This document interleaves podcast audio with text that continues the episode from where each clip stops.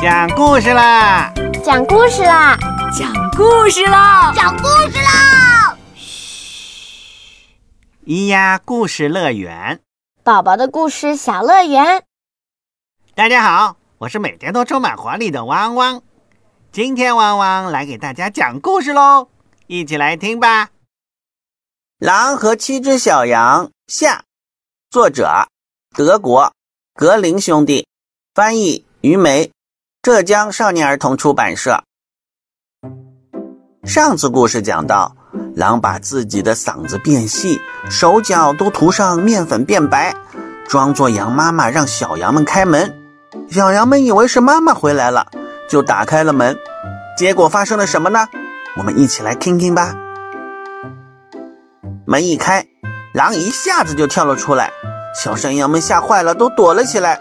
可是狼把他们都找了出来。全都吞进了肚子，只有最小的山羊没有被发现。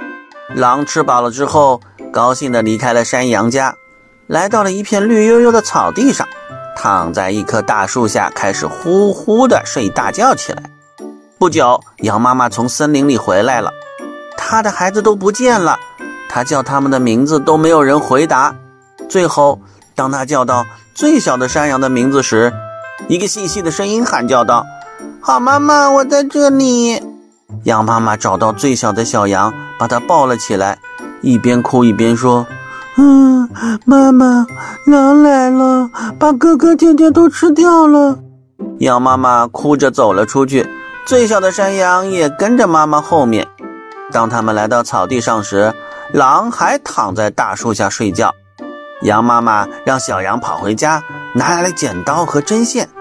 羊妈妈剪开狼的肚子，六只小羊一个个都跳了出来，全都活着，而且一点没有受伤，因为狼是把它们整个吞下去的。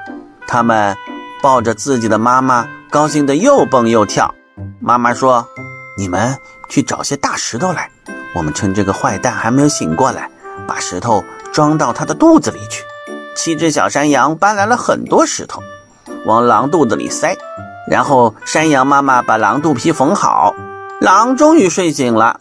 它站起身，并走到井边，弯腰去喝水。石头压得它掉进了井里，淹死了。故事讲完了。